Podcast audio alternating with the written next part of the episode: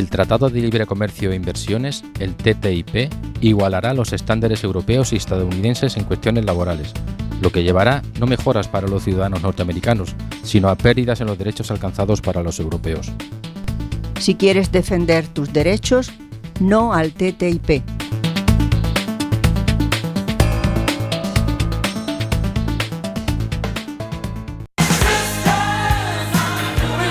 Os mellores momentos da Semana da Muller en Cuac FM.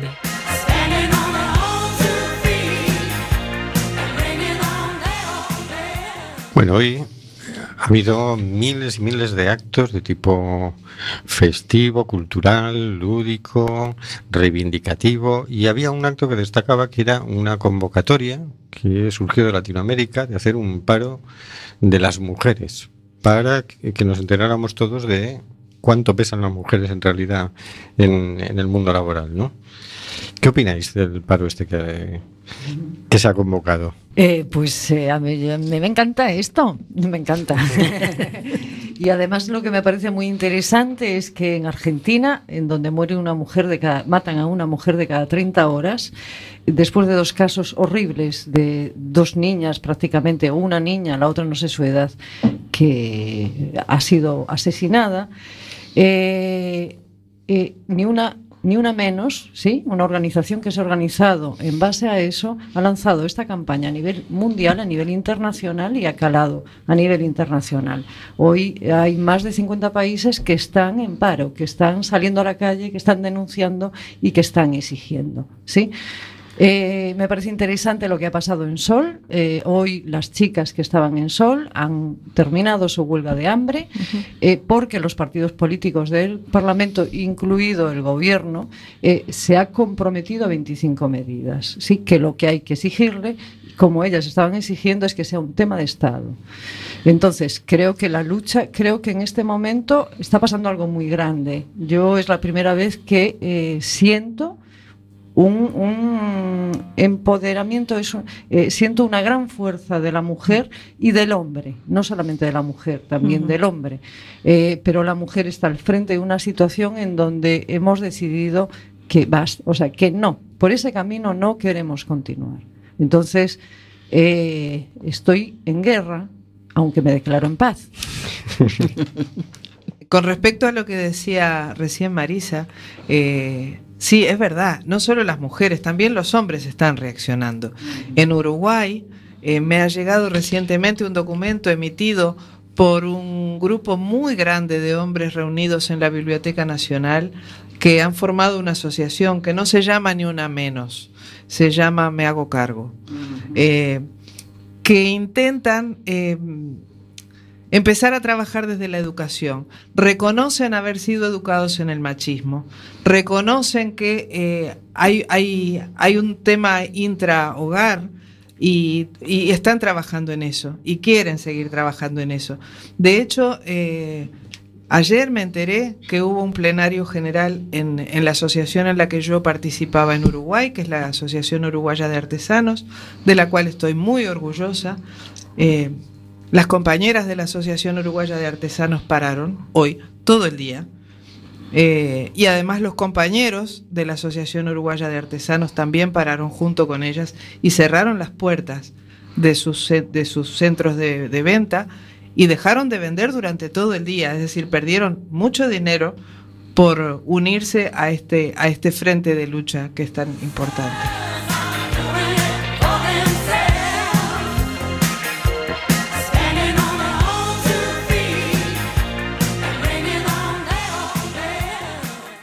quixera contarvos unha historia, a historia de Pedro e o Lobo, unha fábula musical onde os persoaxes están representados por diversos instrumentos. Un paxariño lixeiro e delicado de plumas como a seda, a frauta.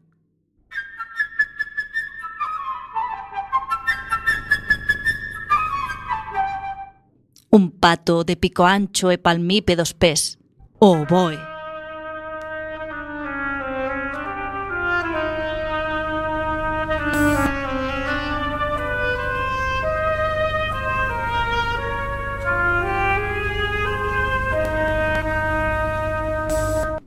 Un gato suave pero voraz e vanidoso, o clarinete.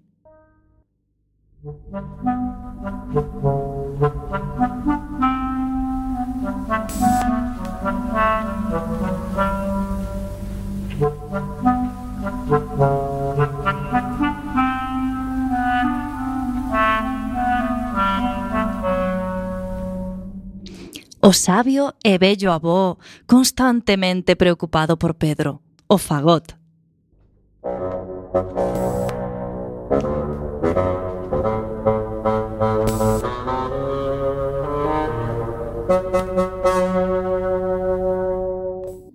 Un lobo de afiados dentes e afiadas garras a trompa.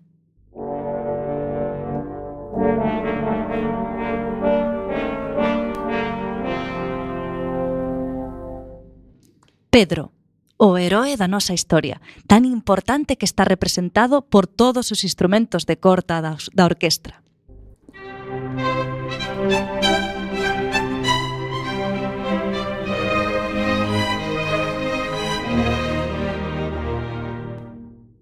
Os cazadores rastreando o bosque, os instrumentos de vento.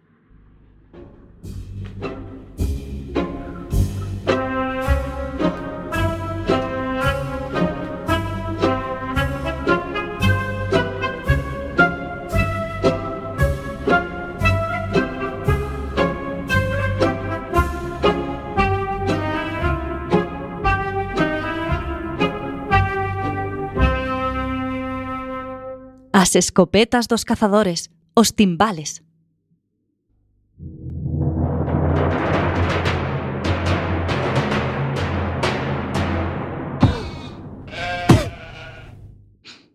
Era moi de mañá cando Pedro saiu da súa casa, abriu a porta e se dirixiu ao ancho e verde prado.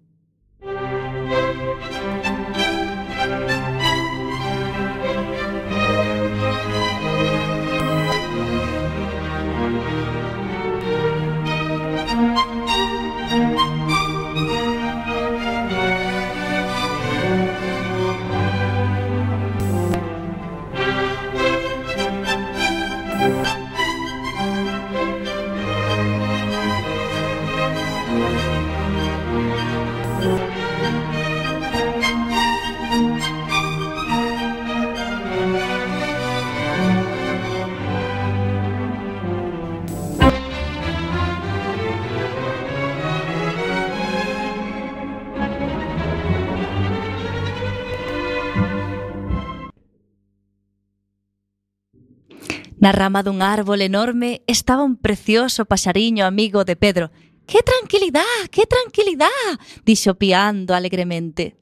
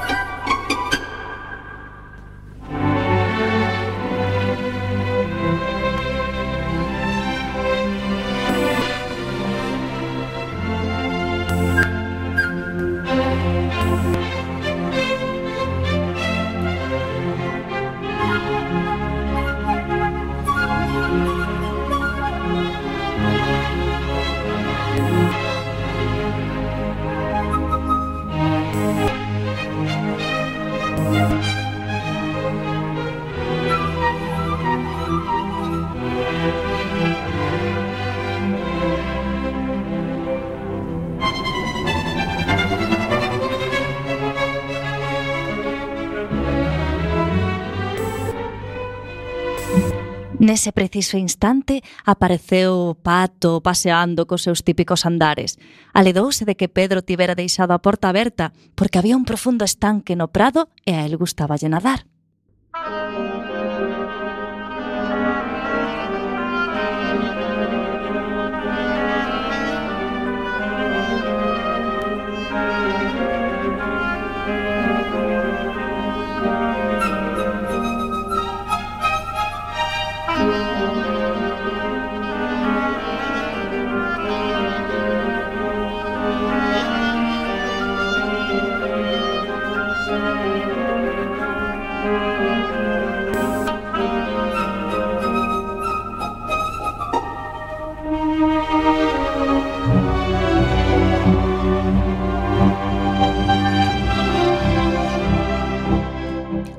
Ao ver o pato, o paxariño baixou voando e acercándose a él, mirou encolléndose de hombros.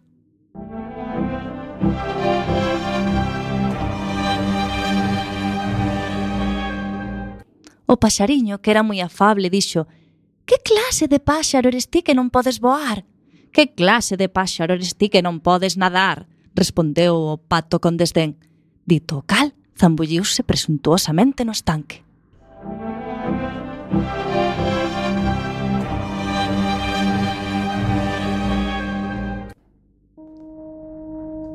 you.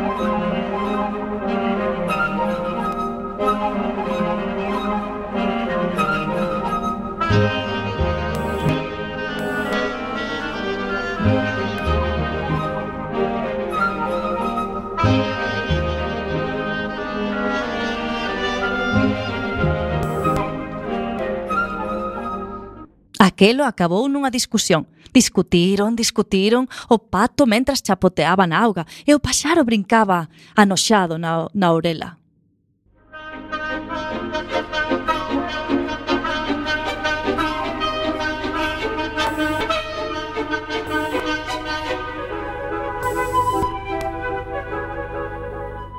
Naquel entre, algo atreva a atención de Pedro. Un gato. Un gato acechaba na erva.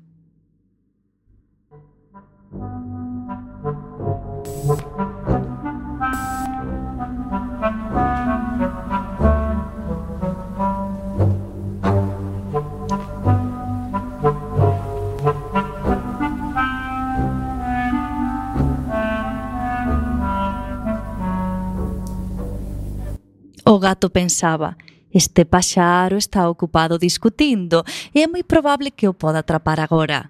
E foise arrastrando, preparando as súas aterciopeladas garras. Música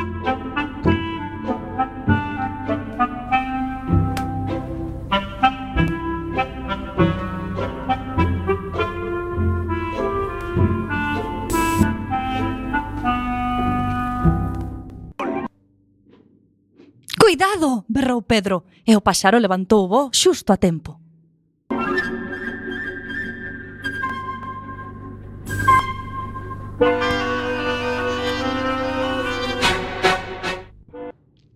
Mentras o pato graznaba enfadado, o gatiño.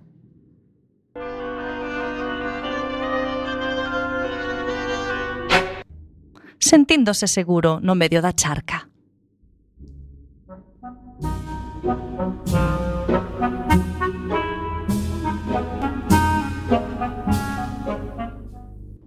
O gatiño paseaba arriba e abaixo observando o paxaro e pensaba Me pregunto si merece a pena trepar tan alto. Cando chegue ali o paxariño xa se terá escapado.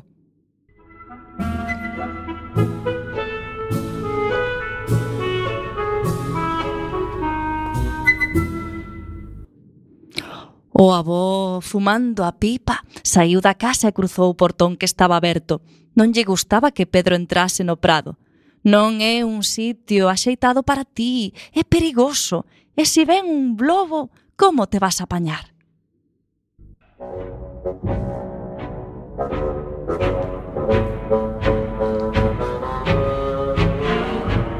Thank you.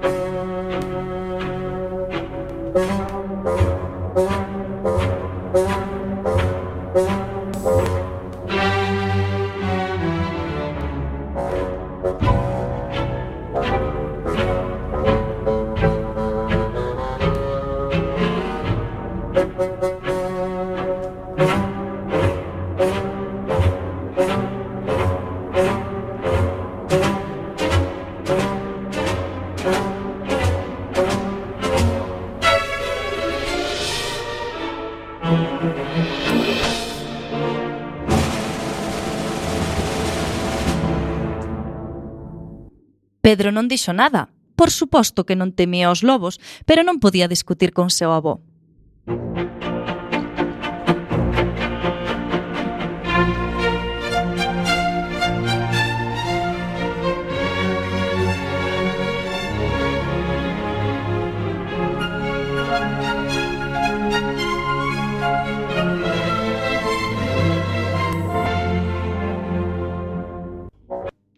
O avó colleu a Pedro da man, meteuno na casa e cerrou ben a porta.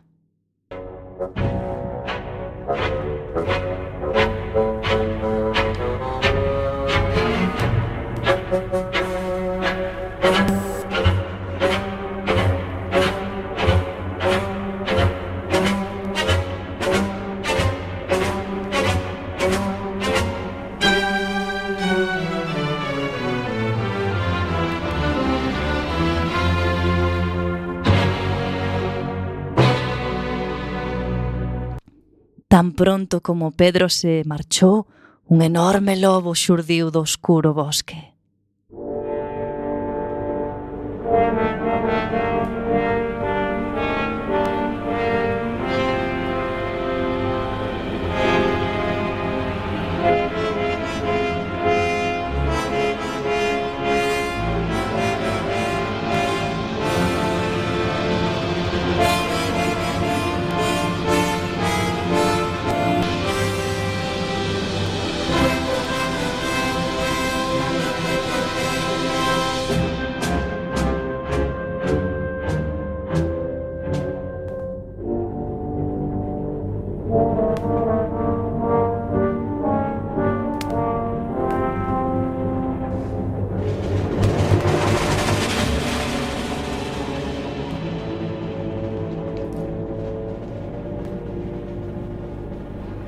O gato volveuse e viuno. En un segundo xa estaba subido a un árbol.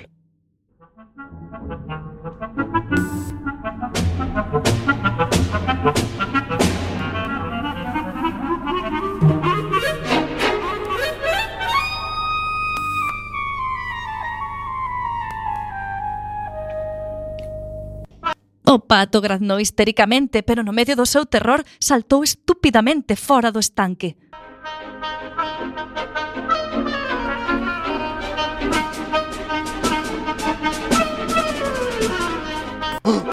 O lobo viuno e abalanzouse como unha bala hacia él. Non importaba que rápido o pobre pato trataba de correr. Corría e corría, pero o lobo acercábase máis e máis hasta que o alcanzou.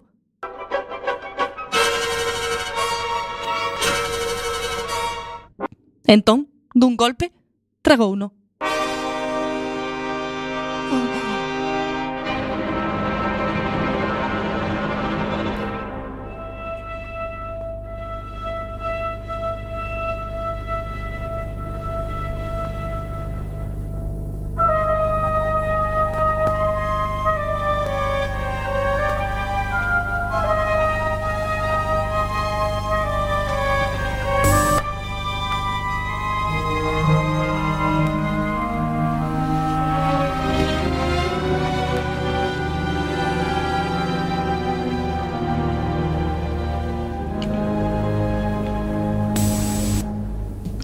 as cousas estaban así. O gato subido nun árbol sentado nunha das polas.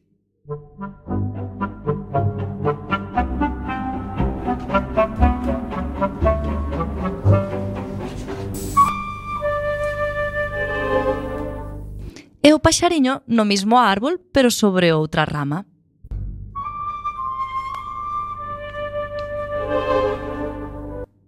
e non demasiado cerca do gato, pois non había precisamente unha gran amizade entre eles.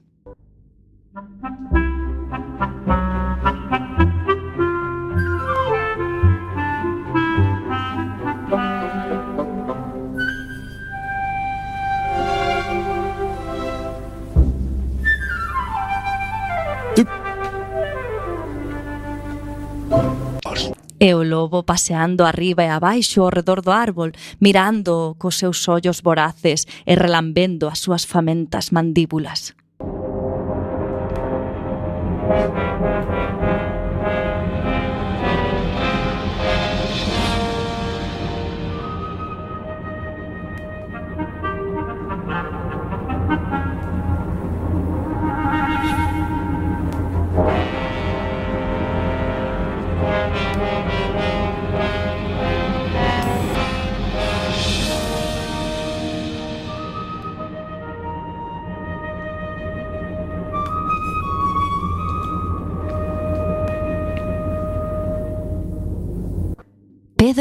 Contemplaba todo detrás da verxa. Non estaba nada asustado. Pensaba, ajá, de modo que o lobo quere a un deles, pois eu atrapareino.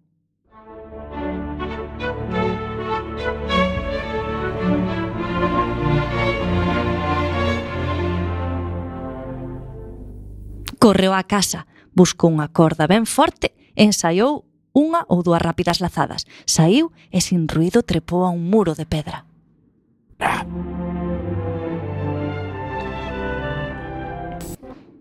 Unha das ramas do árbol baixo a cual estaba acechando o lobo quedaba tendida xusto encima do muro.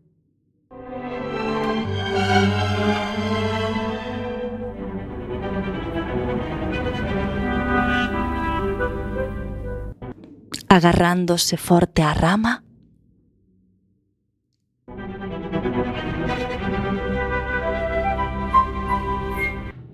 Pedro trepou en silencio ata chegar ao árbol.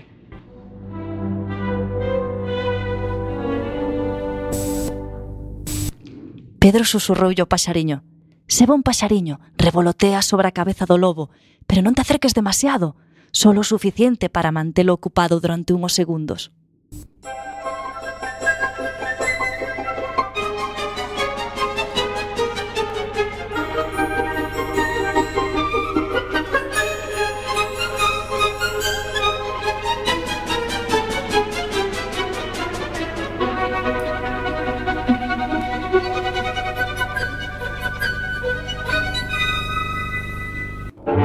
O pasariño obedeceu e voou sobre a cabeza do lobo casi tocándolle. O lobo daba grandes saltos chasqueando seus afiadísimos dentes, pero sin conseguir atrapalo. Estaba moi enfadado.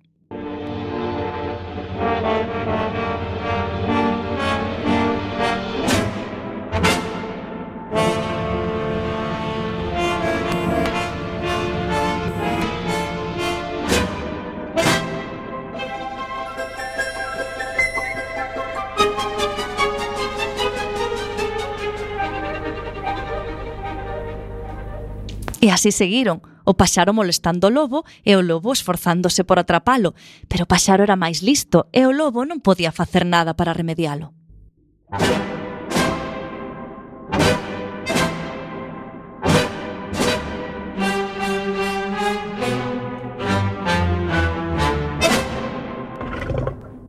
Mentras tanto, Pedro agarrou o lazo e deixando caer suavemente enganchouno no rabo do lobo e tirou da corda con todas as súas forzas.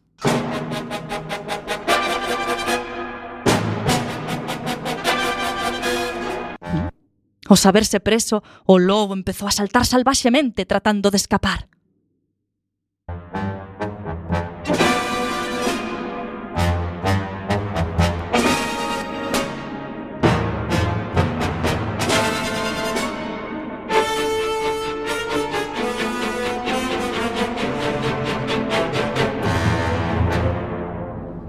Pero Pedro atou o outro extremo da corda ao árbol.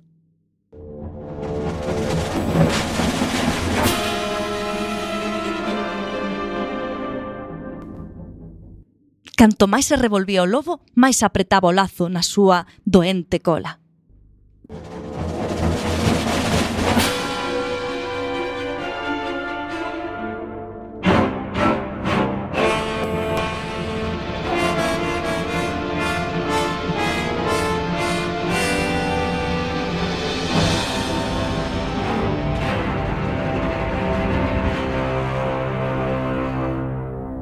En aquel momento, os cazadores saíron do bosque.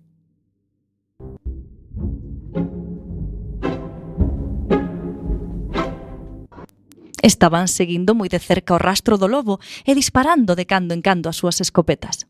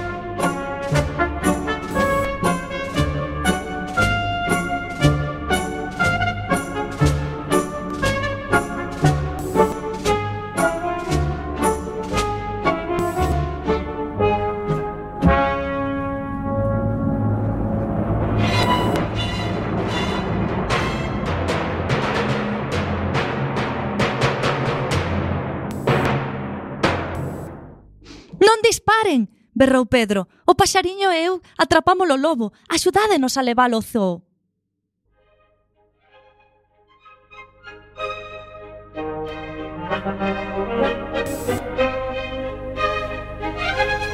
Thank you.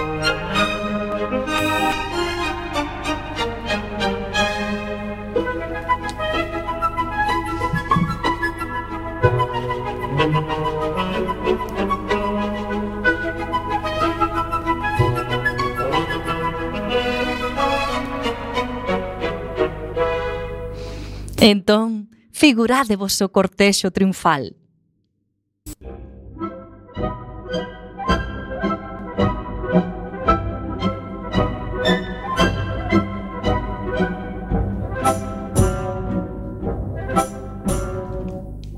Pedro a cabeza de todos.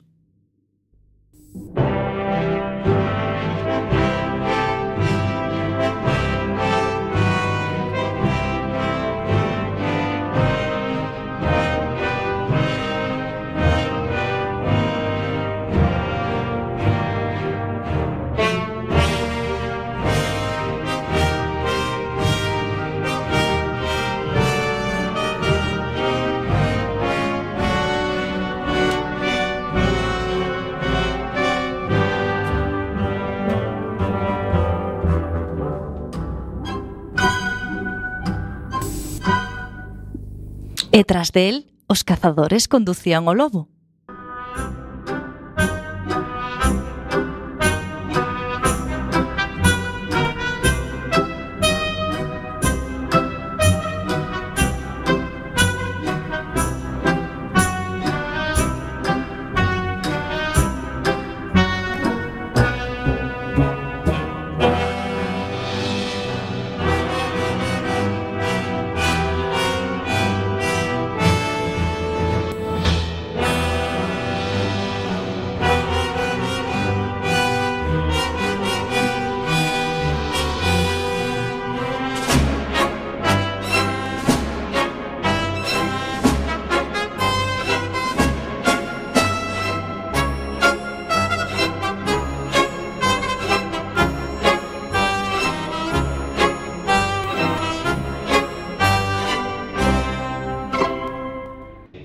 E cerrando o cortexo, o avó e o gato. O avó fumando a súa pipa e movendo fadadamente a cabeza, murmuraba. Ben, e se Pedro non tives atrapado o lobo, entonces que?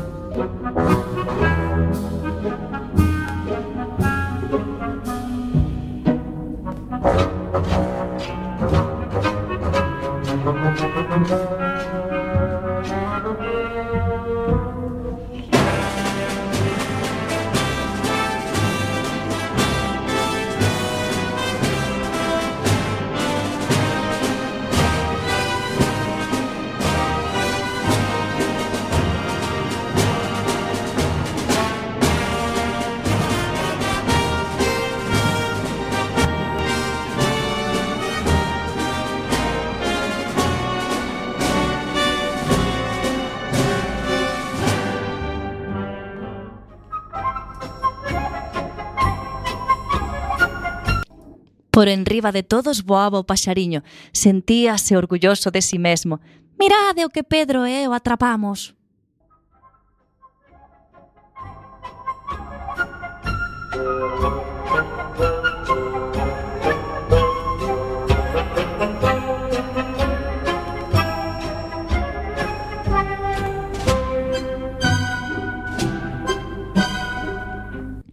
E se escoitades atentamente, aínda podedes oír o pato graznando na barriga do lobo, porque, sabedes, no seu furioso ataque, o lobo tragara o vivo.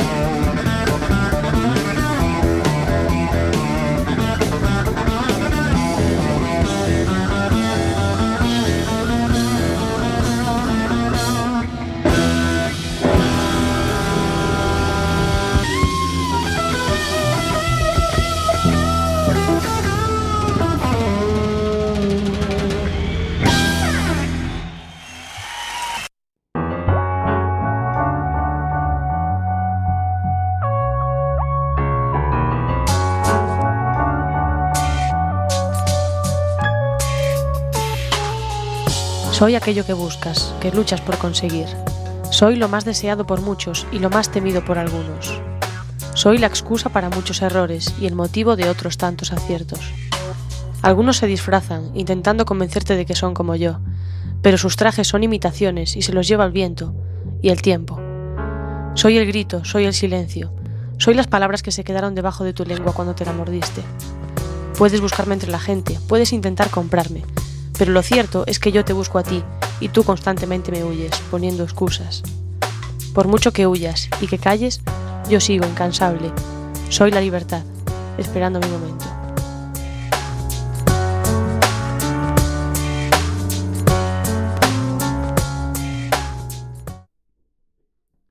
Hola, soy Rantanplan, el perro de Lucky Luke, y también escucho Quack FM.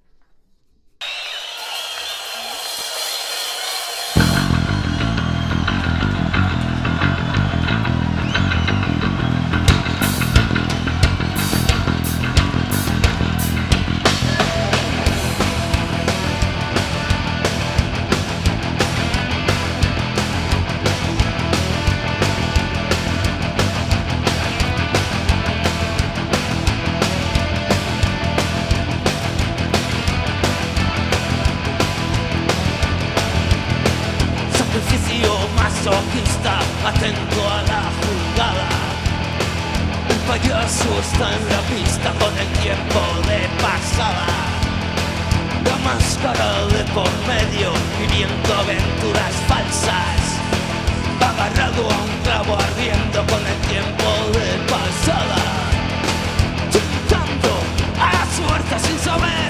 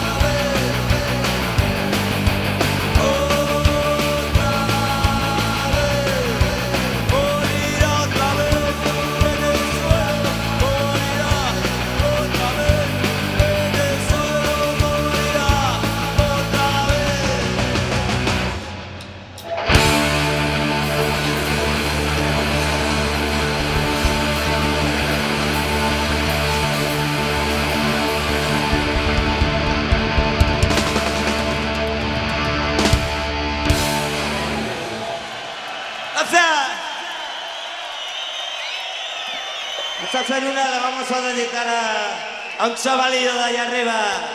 Nacho Cicatriz, a toda máquina.